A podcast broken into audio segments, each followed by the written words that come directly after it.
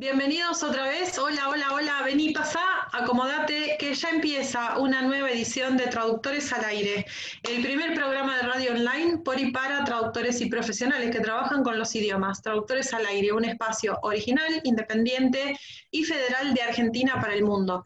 Hacemos traductores al aire Fernando Gorena, desde Córdoba, Delfina Morganti Hernández, desde Rosario, Martín Chamorro, ahí en los controles. Vos vendrías a ser ahora, Martín, nuestro operador técnico.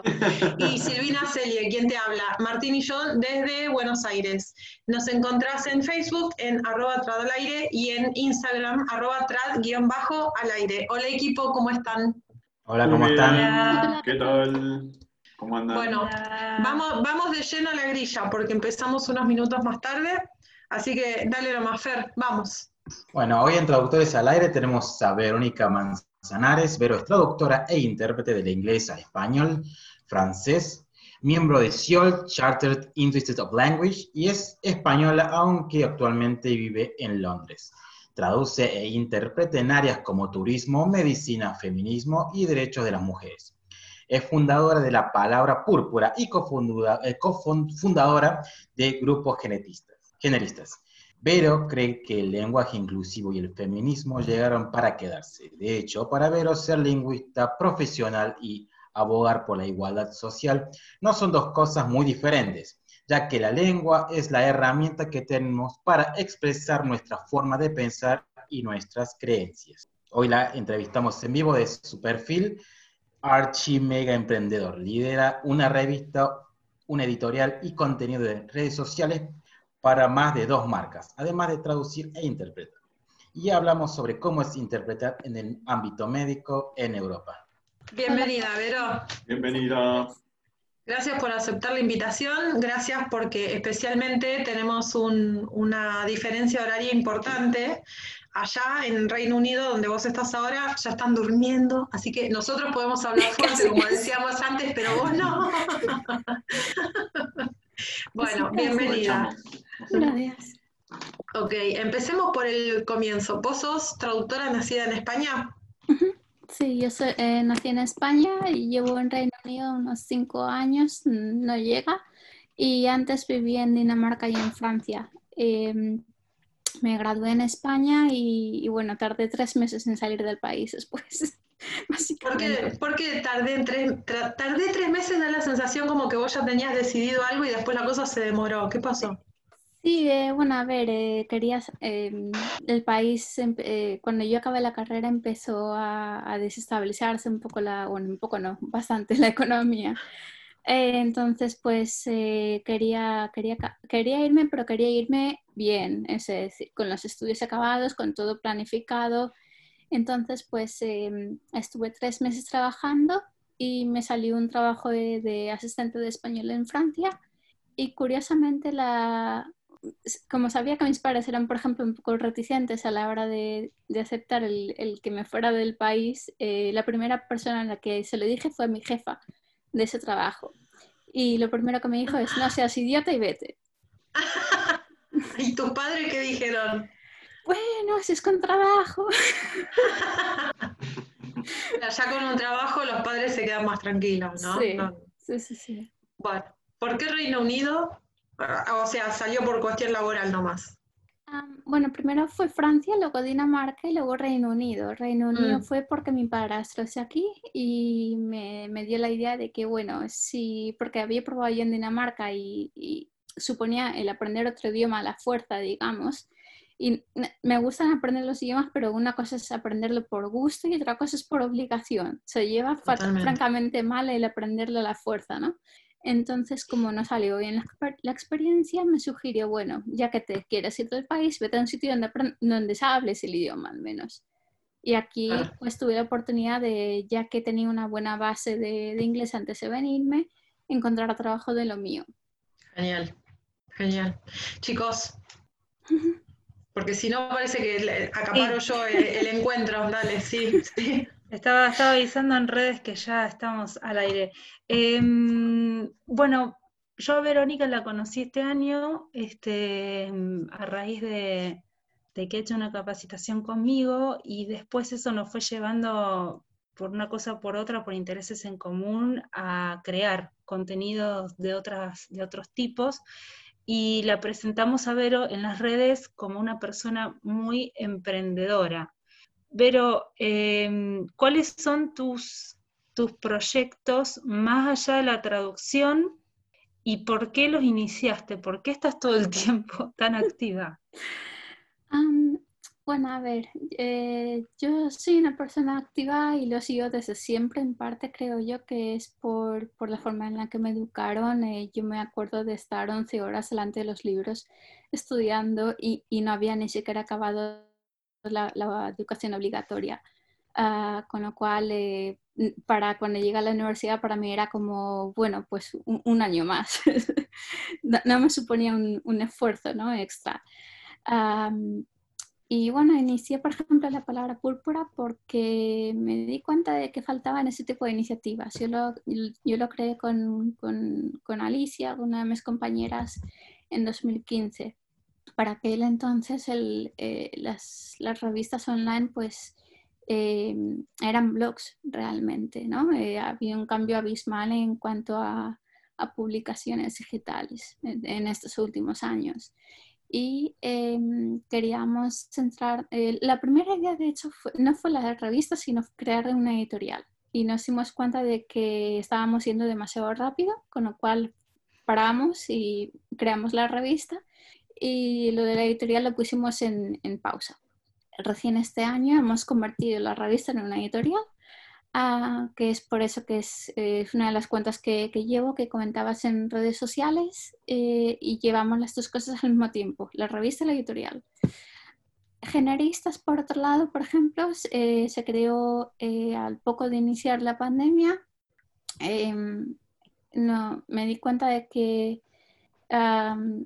tenía, tenía muchísimas ganas de hacer webinars y, charlas y no sabía muy bien cómo enfocarlo. Y hablando con, con, un par de colegas, pues surgió un poco la, la idea ¿no? de, de, utilizar YouTube como plataforma. Y, y, fue a partir de generistas que, creo, que creamos eh, Purple Audiovisual Translations, que es eh, la empresa de traducción, con lo cual son básicamente como tres, tres proyectos, tres proyectos eh, todo enlazado una cosa con la otra. Claro. Y digamos, son tres formas. para preguntar. Tres formas diferentes de hacer lo mismo. Eso mismo sí, no, no, es exactamente lo mismo, es similar, no, no, es exactamente lo mismo. Eh, por ejemplo, yo en, en Purple me, me, dedico más a editar que, que, escribir. Escribo de vez en cuando, pero mi parte es más editar y, todo lo que es parte de la página web. Em, en, en generistas y en, y en, en, Purple sí que, en la palabra púrpura, perdón, en generista sin Purple sí que creo más contenido que, que otra cosa. y la verdad es que en, la palabra púrpura el, el, equipo ha ido cambiando durante los últimos años. Tenemos a gente ahora mismo de, uh, de tres países, Argentina, Portugal y España. Um, la verdad es que, estamos aprendiendo un montón de, todos, todas y, perdón, todas las partes aprenden de, todas. Y porque no, no solamente el tema, las temáticas que tratamos y, el enfoque que le damos, eh, porque tenemos contenido de, ya te digo, de, varios países, eh, sino también a la hora de, corregir, por ejemplo, nos intentamos ayudar. No, es solo la corrección, es el hecho de decir, bueno, intenta intentar educar, ¿no? Eh, como lingüistas, ¿no? Porque sí que es verdad que no todo, el, no todo el mundo en el equipo tiene el mismo bagaje de, estudios. Algunas somos traductoras, unas periodista, otra chica, por ejemplo, le, le encanta escribir, pero no creo que acabó la educación, el bachillerato que le llamamos, eh, o sea que y no, no, por ello escribe peor, simplemente pues que a lo mejor eh, tiene preguntas que, que, el resto no tiene y, y, bueno, estamos ahí para ayudar. Un abordaje interdisciplinario. Mm. Sí, una consulta. Eh, ¿Hay un hilo conductor eh, que une a, estos tres emprendimientos o, o son cuestiones diferentes? Yo creo que, a ver, a la hora de crear Ella. generistas, Ella que está ahí Pero- craneando todo el sí que, algo sí que es verdad, sí que es verdad, sí que es verdad que intenté ah, basarme, ¿no? Un poco la, en, el, en cómo lleve la, la palabra púrpura, lo tenía siempre en mente como para empezar por algo, ¿no? Obviamente el, el contenido no es el mismo. Eh, en Purple, por ejemplo, escribimos en inglés muchas veces y en, y en la palabra púrpura ni, ni se me ocurriría porque el, el público es distinto. Por ejemplo, cuando hablamos de feminismo en Purple es mucho más tajante. En, en la palabra púrpura sí lo tocamos, pero es más explicativo que otra cosa. En- eh, tienen enfoques distintos, pero, pero sí, la- las ideas son similares, digamos. Y Vero, te- perdón, paso a hacer una pregunta Sí. para volver eh, al tema de la traducción e interpretación. Vos tenés mucha experiencia como intérprete en el ámbito médico, ¿no? En, en centros de salud, allá en Londres y, y demás. Y tenés muchas anécdotas. ¿Qué es lo, qué es lo más interesante o mejor que te ha pasado y qué es lo peor que te ha pasado? Que Tengo puedas para escribir varios libros. Tengo para escribir varios libros. La, mm, la mejor, la verdad es que hubo, un, hubo una en concreto que me, que me llenó muchísimo. Eh, fue el caso de una mujer que, bueno, yo la conocí en la primera cita de, de obstetricia. Cuando, aquí lo que hacen básicamente es cuando tú te quedas embarazada y decides continuar con el embarazo, te hacen una primera consulta que te hacen un montón de preguntas, eh, historial médico. eh, eh, una- la consulta en sí puede durar hasta dos horas, para que os hagáis una idea de, de la longitud. Eh, más aún si hay intérprete de por medio, porque si no ya os podéis imaginar. Y, eso como mínimo, eso cuando es una conversación plenamente médica, porque hay, me ha pasado en alguna ocasión que a lo mejor la, doctora de turno se ha ido por las ramas y en cuanto se ha dado cuenta llevamos tres horas hablando. Y eso puede pasar perfectamente. Y, y bueno, a ver, te lo tomas como una anécdota, ¿no? Pero bueno, con esta mujer pasó una cosa curiosa que es que eh, coincidí que le llevé, digamos, todas las citas del, del embarazo, eh, casualidad pura y dura. Y en un momento dado, llevaba como dos meses o así sin verla y me tocó una consulta también, eh, esto fue en un, centro de salud cerca de ese hospital. Y me quedé mirando el nombre y dije, me suena de algo el apellido y no sé de qué. Resulta que era para la niña. Y, y bueno, em, la verdad es que fue una cita agridulce. Eh, bueno, porque bueno, me alegré de, verla como es, como es normal. Porque bueno, pues cuando, tienes tantas citas con una misma paciente, a la larga pues casi casi se, se vuelve una amiga, ¿no? Y, y bueno, eh, porque el, el médico que, que, la vio, pues la verdad es que la hizo sentir bastante mal porque ella decía que no quería más, más, más hijos y, que, y él decía que, que, aún era joven. E intentó como convencerla de, de, de, de que cambiara de opinión, vamos. Entonces, pues, eh, por suerte, tanto ella como yo somos algo cabezotas y nos pusimos firmes y, y conseguimos que, que, que, al menos la, la, que la enfermera escuchara, ¿no? Ya que el médico no la vio escuchar, que, que al menos la enfermera escuchara.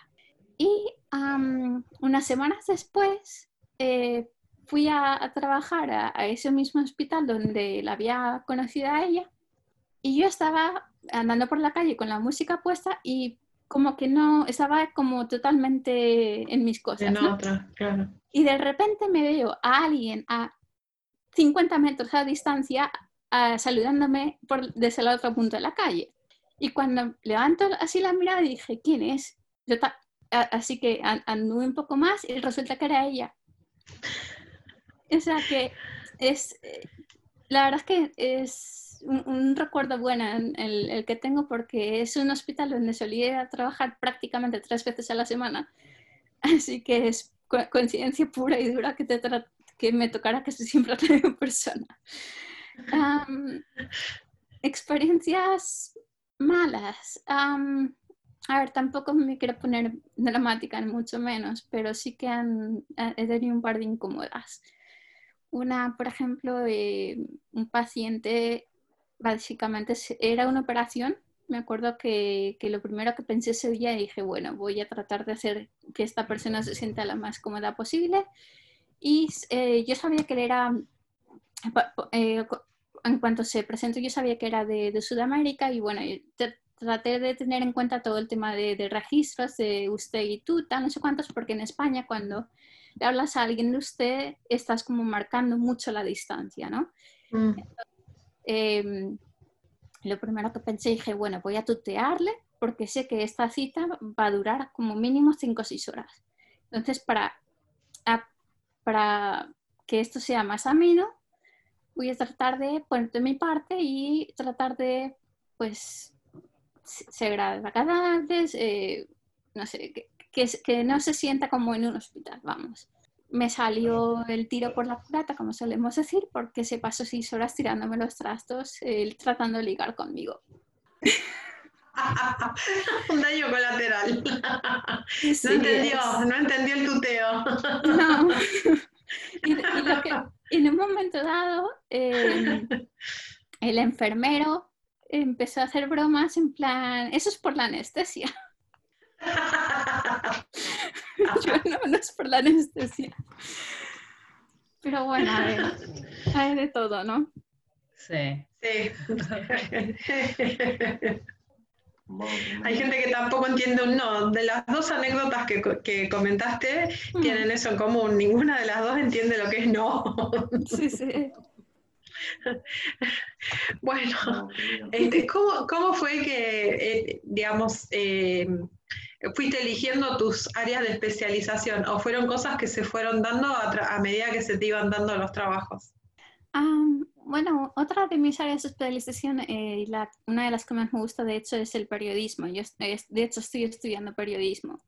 Y bueno, la, médica fue a raíz de que me llamaran de una agencia y, yo la verdad es que no, no me... Cuando me llamaron fui... Ah, perdón, em, cuando me llamaron eh, de esta agencia era como, bueno, pues no tengo nada que perder, ¿no?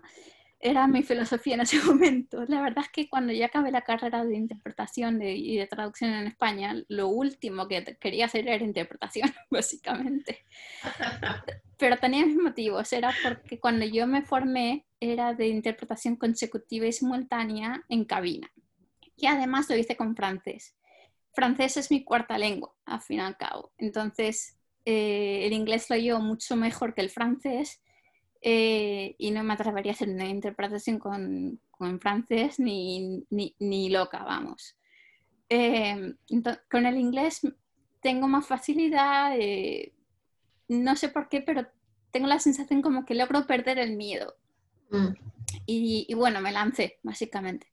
Y, y bueno, em, a partir de esa agencia empecé a hacer llamadas, eh, traté de eh, contactar con otras. Y, y, bueno, estuve una temporada trabajando con, con tres agencias de, interpretación por todo Londres.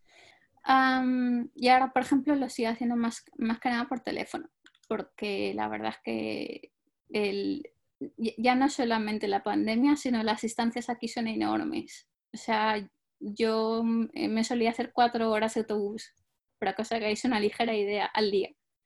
Y ¿Cuatro, horas, ¿Cuatro horas viajando? Sí, sí, sí. cuatro horas viajando, más el trabajo. todos los días. O sea, ¿serían dos horas de ida y dos horas de vuelta? Sí, porque muchas veces era ir, ir de, de, casa a un hospital, del hospital a otro, del hospital a otro, y, luego a casa. Ah, salteado, o sea, entre viaje y viaje siempre tenías algo para hacer. Sí, igual. Sí, sí. Eh, de hecho, yo ya optaba por viajar con los apuntes en el bolso, porque era mi pasatiempo, básicamente. Una manera de aprovechar el tiempo. y, y, de hecho, cuando me preguntaban lo de los y las médicas, eh, viene a ser muy lejos y yo, pues si te contara, mejor, mejor me caigo. Y ahora, eh, ya que nombraste la, interpretación telefónica, Vero, ¿toda la interpretación que haces es es por teléfono? ¿Y cuáles son los cambios que has visto eh, este año en particular con la pandemia? ¿Hay más eh, demanda, hay menos demanda? ¿Hay diferencias en horarios, en condiciones? ¿Cómo llevas el, cambio de medio para llevar a cabo el em, servicio? Sí, hay, hay bastantes diferencias en varios aspectos. Una es eh, las condiciones al a ver, no es que las tarifas de, cara, de interpretación cara a cara sean muy altas, pero como no es presencial y no tienes que pagar transporte, pues entienden que tienes menos gastos, ¿no? Eh, entonces son algo menores. Otra diferencia, por ejemplo, es la temática. Eh, mientras que antes yo hacía mucho, pues, eh, operaciones, por ejemplo, clínicas de planificación familiar, eh, muchas consultas breves de centros de salud, por ejemplo. Eh, ahora me llegan muchas llamadas de policía, servicios sociales. Bueno, antes también hacía servicios sociales, pero era distinto. Em, de hecho, eh, ahora en cuanto acabe de responder a eso, os contaré otra, otra anécdota para que os hagáis una idea de, a qué me refiero con, con servicios sociales y de servicios públicos. Em, pues, por ejemplo, ahora mismo también estoy haciendo mucho de alcohólicos anónimos, gente que tiene adicción a drogas, gente que está sin hogar. Em, otra, por ejemplo, un, caso que, me topaba antes mucho eran familias con, muchos problemas y cuando, digo problemas me refiero a, a desestructura familiar, eh, me tocó una vez un, caso en el que hasta la madre quería mandar al, hijo de vuelta a Colombia porque era eso, matarlo. Eh, era un chaval de 17 años que lo, conocían en 10 comisarías de policía y le habían apuñalado dos veces. Y bueno, eh, lo dicho, la, la pobre mujer estaba que no sabía qué hacer con él, básicamente y la asistente social pues era como, estaba encima de, tienes que hacer esto, tienes que tratar de, retomar las reinas de tu vida, haz lo que quieras, pero haz algo. Sí, bueno, ya lo haré. Esa, era la actitud del chaval. Y te da pena porque era un crío de 17 años, que al fin y al cabo es un crío, básicamente. Mm, sí. Y cuando digo crío me refiero a menor de edad. Sí, sí, sí. Y, y sí, eh, temas como ese he tenido varios y en varias ocasiones estuve a punto de llorar yo con, la, con los padres, porque no, no, te queda otra. O sea, es que es, son casos muy duros, realmente. Es que uno es ser humano, ¿no? Y, o sea, a ver, es un trabajo, pero uno es ser humano antes que ser intérprete o traductor o lo que sea, y no podés ser completamente ajeno a ese contexto en el que estás involucrado por una cuestión laboral.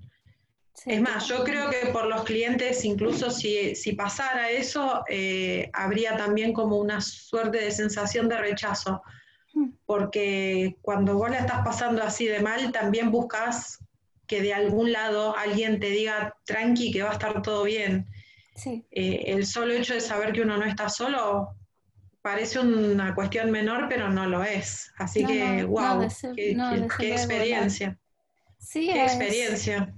Por suerte no son todos así, por suerte, la verdad. bueno, hay de todo. No, no, no está claro, está claro. Em, lo, bueno es que, la gente sabe apreciar lo que haces, ¿no? Eh, hay me he encontrado con mucha gente, especialmente gente mayor, pues que a lo mejor se siente sola y que con la intención de, apreciar tu trabajo y en cuanto sales de la clínica te dice, ¿te, puedo invitar a tomar un café? Y bueno, si tienes tiempo, vas y lo haces, ¿no? ¿A vos te ha pasado de que, que, alguien te invitara y vos ir si tuvieras el, si has tenido el tiempo? Sí, sí, tengo el tiempo y, y, a ver, depende un poco de la situación. Si tengo el tiempo y la persona, digamos, se ha portado digamos, ha sido correcta y tal. Sí, sí, sí. Sí, lo he hecho alguna vez. Sí, sí, al que no entendió el tuteo no le ibas a aceptar un no, no, no, pero mira, fíjate, una vez... No, pero mira, fíjate, una vez me, me pasó que... Eh, otro caso similar de que conocí a la familia entera a base de consultas. Em, e, era una, una chica que tenía un niño con autismo, un crío pequeño de tres añitos, una cosa así Y bueno, tuve varias consultas con, con ella y con, y con, el niño. Y eh, ella ya me había hablado en, entre, en las salas de espera, básicamente un poco de, de, cuál era la situación en casa. Y en un momento dado me tocó una consulta, de nuevo no, no me sonaba el, el, nombre, resulta que era para la suegra. Y yo, bueno, eh, vamos, eh, acabamos la consulta y tal, todo, todo genial. La, la mujer, un, un, amor, igual que, que la nuera. Y en cuanto acabamos, me dice, ay, vamos a tomar café, que te invito, que me, me, que me has encantado tal no sé cuántos. En una consulta la mujer me está tratando como si fuera su hija. O sea, realmente me, me, me reía, ¿no? Pero me, hacía gracia la actitud de, de algunas personas y, y, y, realmente es eso, que, de que una vez te cogen cariño, pues como que les cuesta, ¿no? De, de decir, va, vámonos a casa. Claro. Eh, Vero, me imagino que en estas situaciones de estar tan en contacto, no solo, bueno, con personas como en cualquier otra situación, sino en, ese, en una situación en la en las que ellas están vulnerables y, digamos, cuentan con tu ayuda. ¿Cómo, cómo vivís vos esta, la, el, bueno, las cuestiones de género, justamente, que es uno de los temas que, que tenés como fuertes, ¿no? Que presentás como fuertes. ¿Qué, qué experiencias eh, podés contar? Uf, uh, me viene ahora una. me viene ahora un caso que la verdad es que me, indignó muchísimo. No sé si a Delphi se lo iba a contar eh, así de pasada. Era un caso de servicios sociales, básicamente, en el que una chica trans había sido violada, básicamente. Pues no solamente la, asistente social eh, eh, tenía la intención de ayudar, pero acabó haciendo todo lo contrario, básicamente. Eh, le cambiaba el género cada dos por tres, eh, le, tachó de, de drogadicta para arriba. Eh, bueno, eh, fue una conversación de, creo que era media hora o así, pero la, eh, fue la conversación más incómoda de mi vida, como comprenderéis. Y, la paciente estaba igual, o sea, fue una situación muy, muy, muy, muy compleja. De hecho, en un momento dado, me acuerdo que no, no, me acuerdo cuál era la frase exacta, pero sí que la, la, la asistente empezó con un hey. Y, un, y, cuando me tocó interpretar, porque ya había acabado la frase, lo que hice fue le, le llamé por, por, su nombre, como dándole a entender a, a, la asistente social de que no era he, era she. Eh, y de hecho fue a raíz de esa, esa frase que cambió la estrategia totalmente la, la mujer. O sea, que se dio cuenta. Totalmente. Wow. Entonces, eh, básicamente estaba como interpretando y educando a alguien al mismo tiempo, claro. con lo cual es... Claro. Eh, bueno, menos mal que estuvo atenta. Sí, totalmente. Pero, por ejemplo, en alguna situación así, eh, ¿vos tenés información previa al prestar este servicio o vos llegás y hay al, alguna situación? No, no, de hecho, fíjate, me tocó una vez un, un caso, era mucho menos dramático, o sea que tampoco le di demasiada importancia eh, llegó a la consulta, era una, era una, eh, una consulta rápida de estas de media hora para un chequeo, vamos, tampoco era nada del otro mundo. Y, y, yo solo tenía el nombre de la paciente. Así que nada, llego, le digo a la recepcionista, mira, eh, se le interpreta tal no sé cuántos, eh, si la paciente llega, me avisas tal no sé cuántos, vale, perfecto. Me dice, sí, ya está aquí. Dice, es, es esa chica que tal. O sea que todo súper normal, digamos, ¿no? Y fíjate que la, chica en un momento dado eh, me, empezó incluso a mostrar imágenes de cuando era más joven, pero no sé por no, no, os juro que no me di cuenta de que era una persona trans. Y que, quizá porque antes eh, de operarse eh, se le notaba ya con rasgos muy afeminados. A ver, tampoco quiero juzgar a la gente, ¿no? Pero que, que no le noté nada, vamos, lo que quiero decir. Um, y cuando llegamos a la consulta, empezamos a hablar con el médico, tal, no sé cuántos, y, y el médico dice, bueno, ¿qué, qué tal la operación? Y, y claro, claro, me vio cara de póker y me dice, bueno, la operación es esto, esto y esto. Y yo, ah, vale. Ahora tenemos un poco más de contexto. sí, sí, totalmente. importante el contexto. tampoco me importó, ¿no? Pero que me hizo mucha gracia que, dieran por hecho que, que sabía todo. Sí, no, pero bueno, igual no fue mala voluntad, simplemente fue que... No, no, para nada, no, fue una queja, no fue una queja. Claro, sí, sí. Simplemente fue la, la, cara de póker que se me quedó en un momento. wow. Pero nada. Em, ¿Puedo tocar un poquito otro tema que también estaba, digamos, eh, como propuesta? Eh, el tema del lenguaje inclusivo, bueno, el lenguaje no binario, sin marcas de género, etcétera, etcétera. Em, ¿Cómo lo ves vos como intérprete? Eh, a mí me interesaba preguntarte cómo lo ves en el idioma inglés. Eh, porque en español, bueno, hablamos mucho todos los, todos los días, hablamos seguido del tema, pero quizás no lo tengamos tan, tan cercano al inglés. Y capaz que como vos estás en ese contexto, eh, probablemente puedas eh, darnos un poco más de orientación. bueno, a ver, en, en inglés se, se, suele entender, por ejemplo, que em, es más inclusivo que el, que el, español. De hecho, aquí es muy común el utilizar they en vez de she o he y, a nadie le choca. Em, pero, por ejemplo, sí que es verdad que se, ahora mismo se habla mucho de tratar de sustituir términos como men and women eh, por eh, people, simplemente. Em, son, son pequeños detalles, pero digamos que quizá aquí, desde mi punto de vista, no les resultaría tan extraño. Lo verían bastante más normal. Em, fíjate que Reino Unido con, el tema de la inclusión en cuanto a género es mucho más abierto que, países como España, por ejemplo. Em, en cambio, con temas, por ejemplo, de desigualdades sociales, está a años luz de otros países y de clasismo, por ejemplo.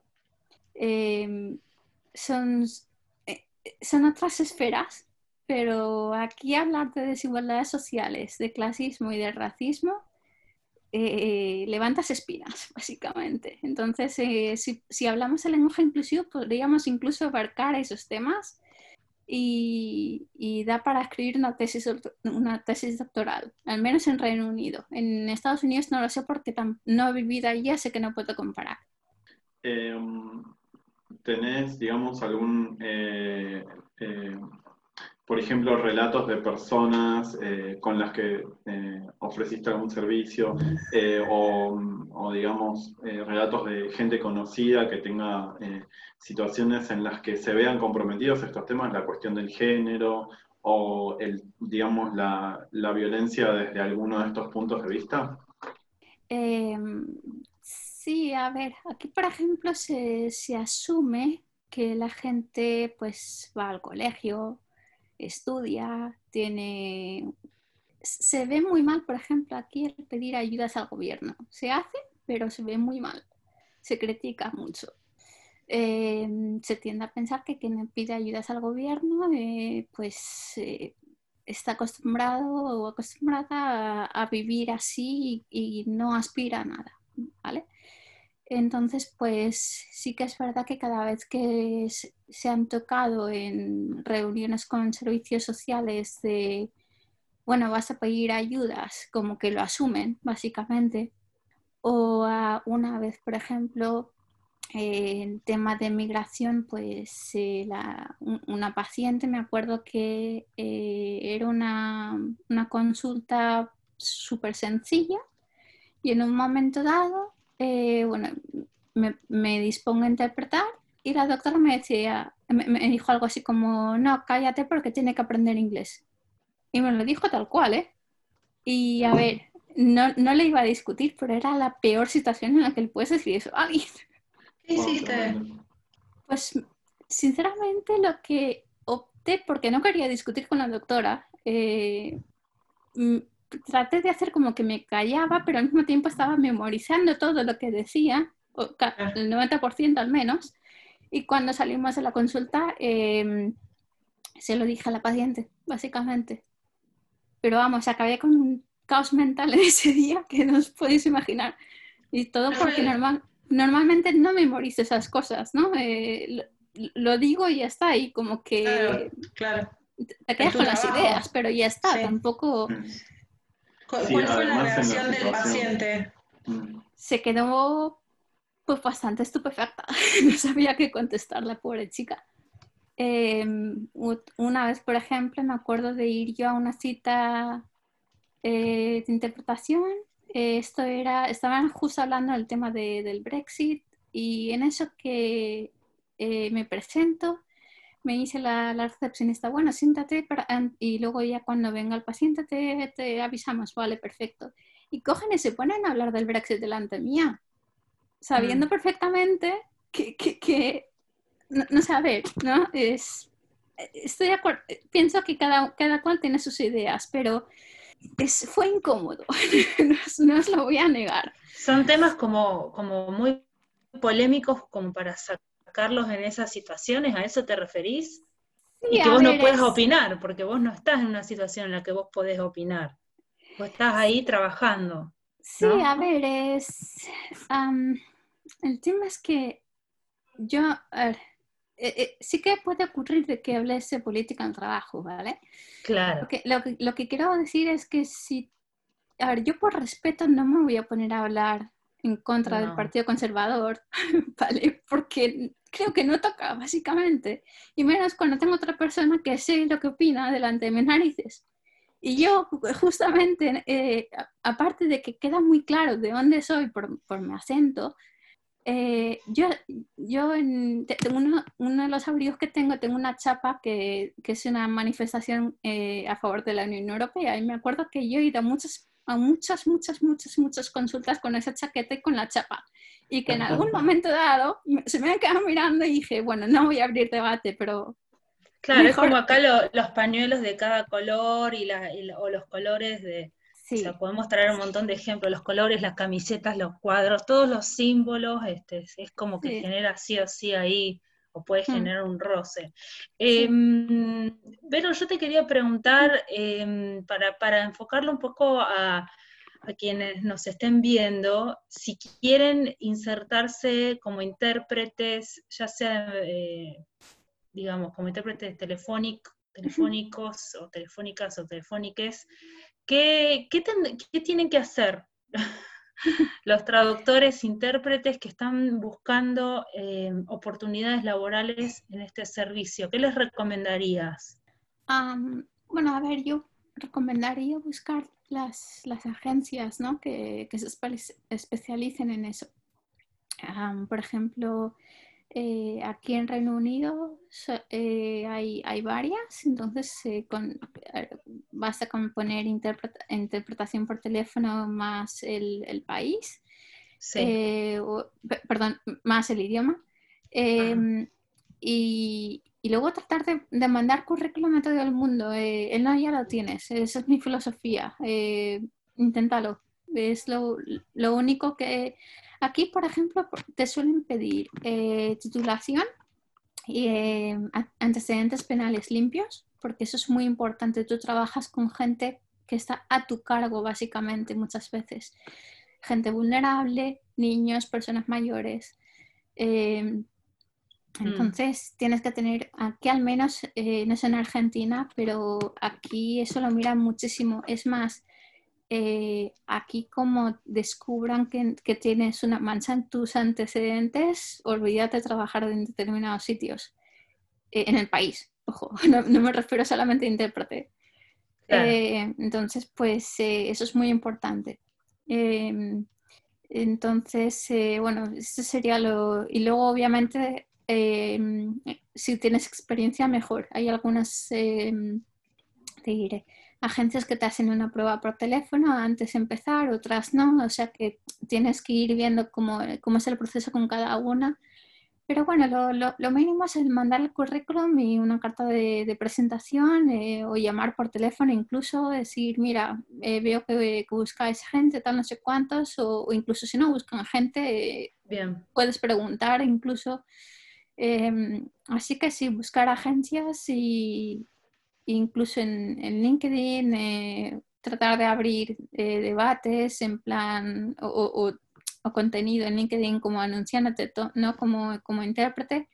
Em, y, bueno, el, no ya lo tienes, esa es, mi filosofía. Genial. Eh, quiero hacer una pregunta que está relacionada con la, esta cuestión de mm, antecedentes que vos mencionabas recién y que entiendo incide sobre eh, la responsabilidad profesional.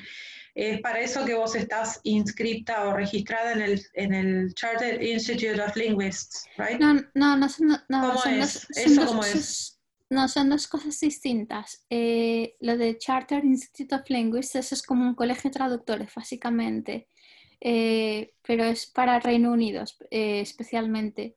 Em, es bastante útil si bien resides en, al menos en Europa eh, y tienes especialidad en inglés o si vives aquí en Reino Unido. lo de antecedentes penales, aquí en Europa al menos, no sé en Argentina, si lleva muy, muy en rajatabla eso en el sentido de que eh, eh, en unos países más que otros, en el sentido de que tú haces un trabajo y dices tienes antecedentes penales, eh, de que has cometido un delito previamente, básicamente. Dependiendo de qué delito, por ejemplo, mm. yo qué sé, por poner uno así extremo, casos de abusos sexuales o cosas así, ah, obviamente no te van a dejar trabajar en un hospital por eso, eh, para, vos poder hacer este trabajo que haces en el hospital, ¿hay algún, em, eh, más em, allá de un requisito, ¿hay alguna inscripción en alguna entidad? Es, eh, el gobierno quien lo lleva. Aquí en Reino ah. Unido es el gobierno.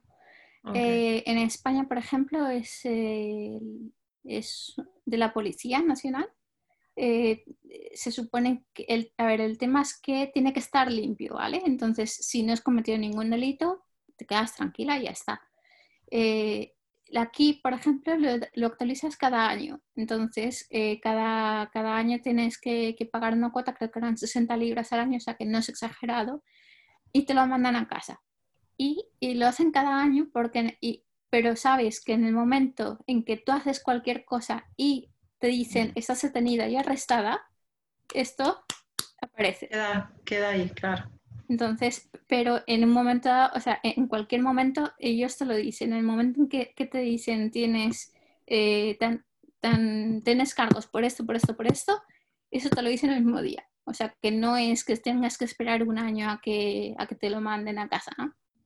Ah, eso va todo por sistema, digamos. Sí, sí, sí, eso va por todo por sistema. A ti lo que te llega es un papel. De hecho, fíjate, aquí hay muchísimos programas eh, de policías y hubo un caso que me llamó mucho la atención, que era un, era un señor que era cuentacuentos, básicamente, y escritor de cuentos para niños. Bueno, pues este señor tenía eh, antecedentes penales por pedofilia y por pornografía infantil, básicamente. Em, pues em, él, él lo sabía, que conste, pero cuando le ofrecieron ir a dar una charla en colegio, él no comunicó nada a la, dirección. Y cuando acabó el trabajo, fue a la comisaría por remordimientos, él mismo, eh, sin que le dijeran nada, y, y, le pidió que le pidió a la gente que la arrestaran por ello porque se supone que si tú tienes antecedentes por ese tipo de delitos, no puedes tener a un menor cerca, básicamente. Bueno, en vez de que le agarrara remordimiento, se podría haber abstenido de haber ido al colegio, ¿no? no, no, rara. No, no, no es, eh, está claro, estoy de acuerdo contigo. Pero esa ley, esa ley la hicieron, em, no sé si, si, si, en Argentina la, la leísteis, eh, fue, hace hace, fue hace bastantes años fue un profesor de gimnasia eh, en un colegio que asesinó a dos, a, dos, niñas de 6, 7 años más o menos.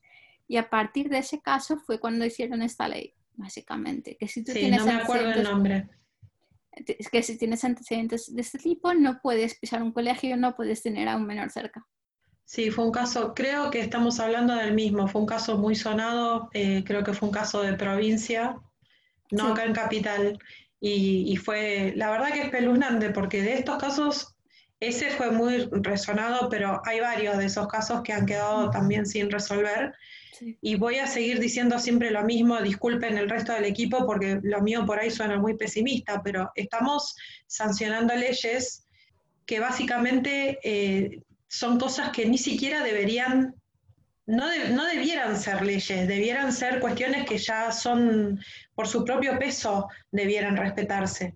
Y de alguna manera el tema de volverlas ley eh, evidencian las faltas de una sociedad que no tiene o que va perdiendo muchos de sus valores, pero particularmente porque una vez que se vuelven ley, eh, la conducta contraria a esa disposición se configura como un delito y entonces tiene algo de bueno y algo de malo, porque el tema de que vos sanciones algo así como ley no evita que las cosas sigan pasando. No, no, desde luego, estoy de acuerdo contigo. Lo único bueno que puedo decir es que aquí la gente tiene mucho más cuidado desde que hicieron, desde que sacaron esa ley. Porque aquí. Porque hay otro respeto por la ley. No, básicamente. claro. Es, es, cultural. Sí, eh, es eso. Eh, aquí sabes que si haces algo, que si cometes un delito, vas a la cárcel. O sea, no hay más vuelta de hoja.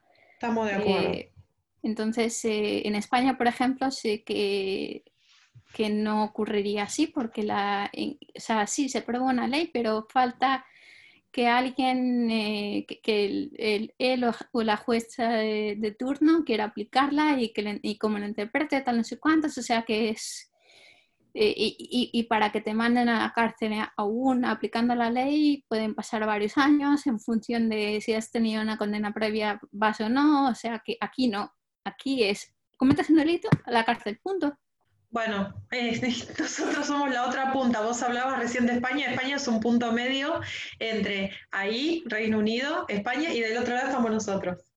Bastante más dilatado, con bastante más cuestiones en el medio, pero bueno, volvamos al tema de la traducción, que somos traductores al aire. Tenemos, en Argentina tenemos muchas cosas este, de este tipo que a mí eh, me hacen pensar que el hecho de que las cosas se tornen leyes no son más que el reflejo de necesidades, de valores que se han perdido y que difícilmente se recuperen. Pero bueno, volvamos, volvamos, volvamos. Este, son situaciones que evidentemente se viven diferentes en cada país, ¿no? No, es Los delitos son los mismos en todo el mundo, pero en cada lugar que vayas, este, tienen contextos diferentes, tratamientos diferentes y consecuencias también diferentes. Em, no sé si tenemos algún tema, este, Delphi, que quieras preguntar particularmente que no hayamos cubierto. No, nada más eh, específico del perfil de Vero, pero, pero sí, eh, Vero, quería preguntarte, para volver también y anclar con el contenido del programa otra vez, eh, si tuvieras que dejarles un mensaje a tus colegas traductores, ¿qué les dirías en este año tan particular? ¿Por dónde empiezo? O de cara al 2021, ¿no? Aquellos que están iniciándose en la profesión, que están reiniciando, que, están trabajando o buscando trabajo. O buscando su área de especialización a la que les gustaría dedicarse. En cuanto al área de especialización, yo diría que uh, intenten escucharse a sí mismos y a sí mismas, eh, que, intenten averiguar qué es lo que les gusta hacer realmente, eh, porque de eso, de, eso dependerá un poco em, si se sienten o no a gusto con el trabajo. Eh, opinión personal, no hay nada peor que ir al trabajo a disgusto. Y cuando digo ir al trabajo, basta con ponerse delante del ordenador. pero, pero sí, que, se escuchen a sí mismos y a sí mismas, que traten de, ser realistas, pero al mismo tiempo no tirar la toalla la mínima que te dicen, no, de, e, el no ya lo tienes, ¿no? En, esta vida hay que intentarlo y, no vas a conseguir un sí a la primera, eh, eso no va a ocurrir. Entonces hay que ser realistas pero, y al mismo tiempo no rendirse. En, un contexto sin pandemia esto sería en un contexto con pandemia. A ver, incluso, en, a ver, incluso en pandemia yo creo que, las capacidades de las personas son las mismas realmente. y sí, Es, es, más difícil, eh, sí, hay menos trabajo porque muchas empresas cierran. Eh, hay muchas que están abriendo ahora también. exacto, hay, hay, otras que están, abriendo y, y que no, y que no todo es tan malo. Hay, ah, sinceramente, he optado por no leer los periódicos y no, Ah, y no sí. ver las noticias porque es todo tan negativo. Sí, sea, totalmente. Hay, hay que tratar de ser un poco más optimistas. Sí, totalmente, totalmente. Si prendes el televisor y todo el tiempo es cuántos muertos, cuántos contagiados, cuánto todo, todo empezamos y con los números. Aparte, ¿quién se acuerda de los números después, no? O sea, lo que te queda luego, es. Sí, no. Luego. Pero es cierto lo que decía Delfina, también hay muchas empresas que cierran, pero también hay muchas que abren, este, y, y como toda situación, siempre hay pros y contras. eh, el, el tema, este, a mí, no sé si a ustedes les pasa, pero para mí el tema de la pandemia pasa por esta falta de los espacios habituales de dar clases, por ejemplo, en un aula un par de veces por semana, de tener este, actividades fuera de mi casa, esto de que esté todo adentro de la casa, a mí particularmente, pero bueno, ya escuché también que somos un país que somos un caso siempre particular, ¿no? O sea, en ningún lugar del mundo tuvieron una cuarentena tan larga como esta, con los resultados que estamos teniendo nosotros, porque el resto del mundo está lentamente volviendo a una cierta, Sí, no sé si normalidad, pero tienen otra vida, eh, no, no Es están como verdad. nosotros. es Bueno, verdad. Este, Yo, mira, yo, por ejemplo, yo creo que, que la gente no está acostumbrada a que le digan quédate en casa. De hecho, aquí la gente hace lo que le sale de los mismísimos ovarios. Y, y de hecho, vas, vas por la calle y la gente va sin mascarilla. Eh, de- mi pareja, por ejemplo, él es inglés y alguna vez le he dicho en plan, no entiendo por qué la gente no tiene sentido común y por qué no se aplica la ley. Aquí has- han sacado una ley que se supone que tú vas sin mascarilla y te pone una multa. ¿Y sabes lo que me dijo? Es, es que esto no es una dictadura. ¿Eso te respondieron ahí en Reino Unido? Mi pareja mismo. Es que, es que aquí la, la ley existe, pero esto no es una dictadura.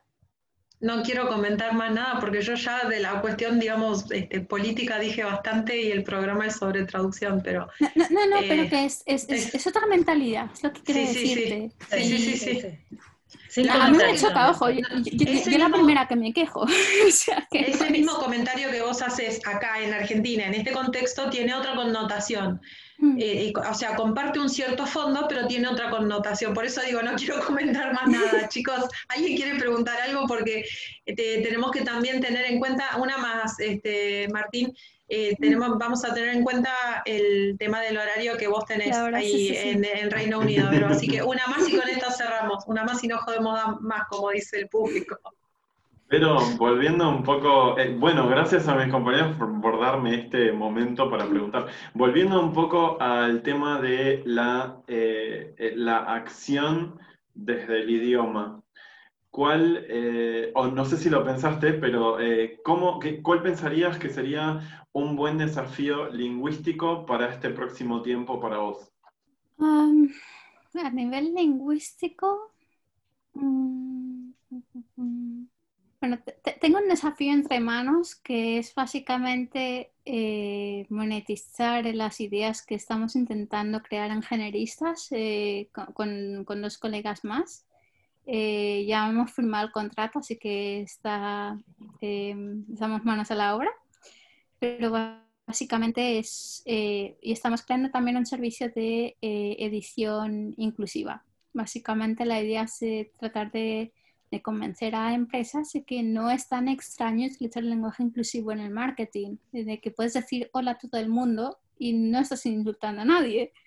Y, y- y es algo tan simple como eso, ¿no? Hay gente que, se- que cree que utilizar el lenguaje inclusivo es hablar con la E todo el tiempo y no, no, no, no es solo eso, vamos. Más. ¿Y cómo podrían el público en general, cómo podrían las personas ayudar eh, en esto?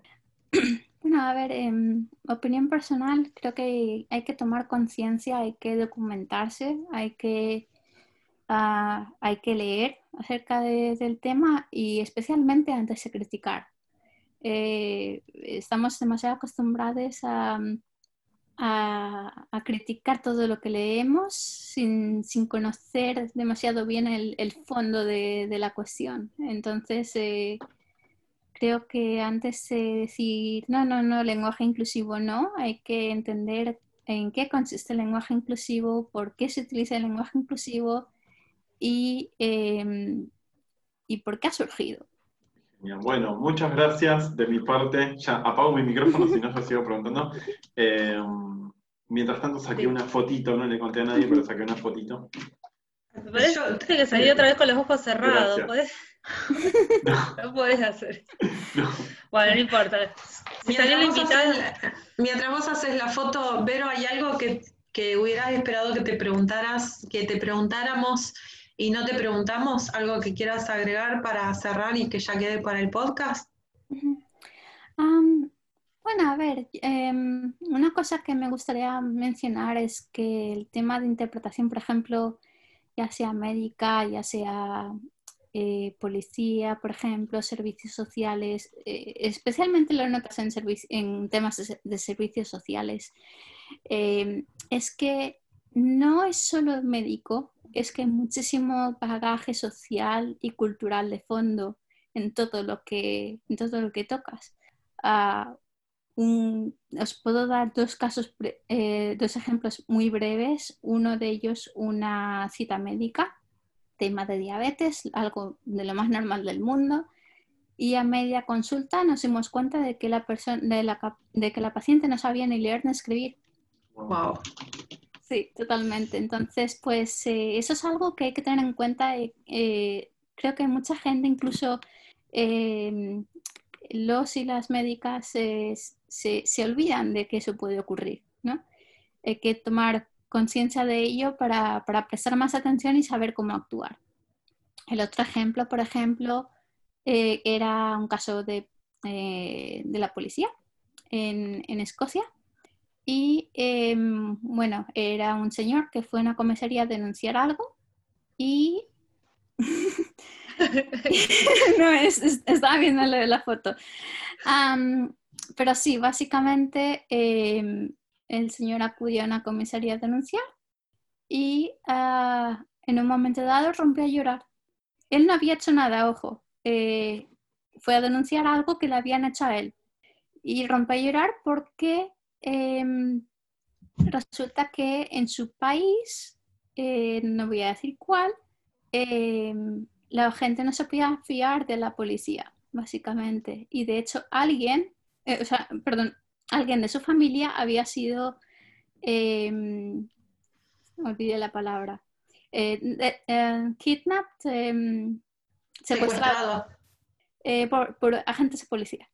Entonces, pues, claro, algo que empezó como algo, pues, en un caso aparentemente normal, se convirtió realmente en un caso de psicología. Y, e, esto, por ejemplo, es algo que, en la policía no están acostumbrados. Servicios sociales sí, pero la policía no están acostumbrados a lidiar con ese tipo de cosas. Entonces, creo que es importante de, em, educar en ese aspecto. De que, de que no todo es solo esto, solo esto, solo esto. Hay un trasfondo, ¿no? Y como intérpretes muchas veces eh, tenemos que tener esto en cuenta para poder hacer nuestro trabajo. Bueno, un, consejo podría ser estar atento a esos detalles tan chiquitos que a veces, porque esas cosas siempre hay algo que te da alguna pauta de que hay algo que falta o está mal, y a veces uno por tratar de seguir, digamos, con la situación macro los desecha. Este, pero digo, esto entraría dentro de lo que es la inteligencia emocional del intérprete en esta situación en donde vos no sos más que un medio y justamente podés ver las cuestiones de los dos lados, ¿no? Qué, qué, experiencia, pobre hombre. Sí, la verdad es que sí. Pero bueno, eh, simplemente pensé eh, que era conveniente comentar esto porque justo me pedíais eh, consejos para, para intérpretes. También era tratar de, de, hacer ver que no es solamente una interpretación médica lo que te vas a encontrar. Delphi, ¿qué ibas a decir? Iba a decir que aún así seguís trabajando de traductora e intérprete. O sea que seguís eligiendo la profesión, a pesar de todos estos desafíos y dificultades, las agencias que no te dan contexto, que llegás y te tenés que desayunar con un montón de cuestiones. Qué importante la mirada interdisciplinaria, la empatía, el respeto que vos nombraste como intérprete, ¿no? como persona, ya como ser humano, y, buscar ese justo medio que lo hablábamos la otra vez cuando vino también Eugenia Pugliese y nos contaba de cómo ella trataba de ir entrando ahí en conversación con los oradores, de, bueno, no soy tu amiga, no voy a ser tu pareja, pero más o menos tenemos que congeniar para poder llevar a cabo el proyecto de la mejor manera posible, sobre todo porque uno está interpretando, está al, servicio de, estás al servicio de otra persona. Eh, y en circunstancias límite, peor. Mira, ahí hay un mensaje de Euge justo. Es la magia de la interpretación de ver que la comunicación es posible. Sí, totalmente. Qué, buen, qué buen pie para acá viene el cierre. Ya está. Con eso cerramos. Gracias, Vero, por el esfuerzo, por la diferencia horaria, por el testimonio eh, y por los buenos consejos que después le quedan también a los colegas que se acerquen al podcast. La verdad ha sido un placer conocerte. Muchas gracias por aceptar la invitación. este, este programa se, se, va a llamar Verdades de la Calle por intérpretes verdaderos. Pues yo estuve ahí. ¿Viste? Esto, esto hay que cambiar de rubro, gente. Acá tenemos que lucrar. Verdades sin doblaje. Claro. tenemos que pensar en un título. Tenemos que pensar un título. Chicos, trato de eh, poner humor a, los dramas que hemos hablado. Eh, se, nos fue, se nos fue la sección de humor, así que con esto creo que estamos ahí. Este, así que sí. Bueno, Vero, ha sido un placer. En nombre del equipo te agradezco una vez más el tema de que hayas aceptado la invitación y el testimonio que nos diste, que queda después en el podcast. Te vamos a estar avisando cuando se publique. Y yo no tengo más que saludarlos a todos, a los que se nos han sumado hoy en la compañía eh, y al resto del equipo. Muy buena semana, muchas gracias por todo, cuídense mucho, mucho, mucho. Un saludo muy grande y a, que tengáis una buena tarde. Gracias. gracias. Chao, chao, gracias.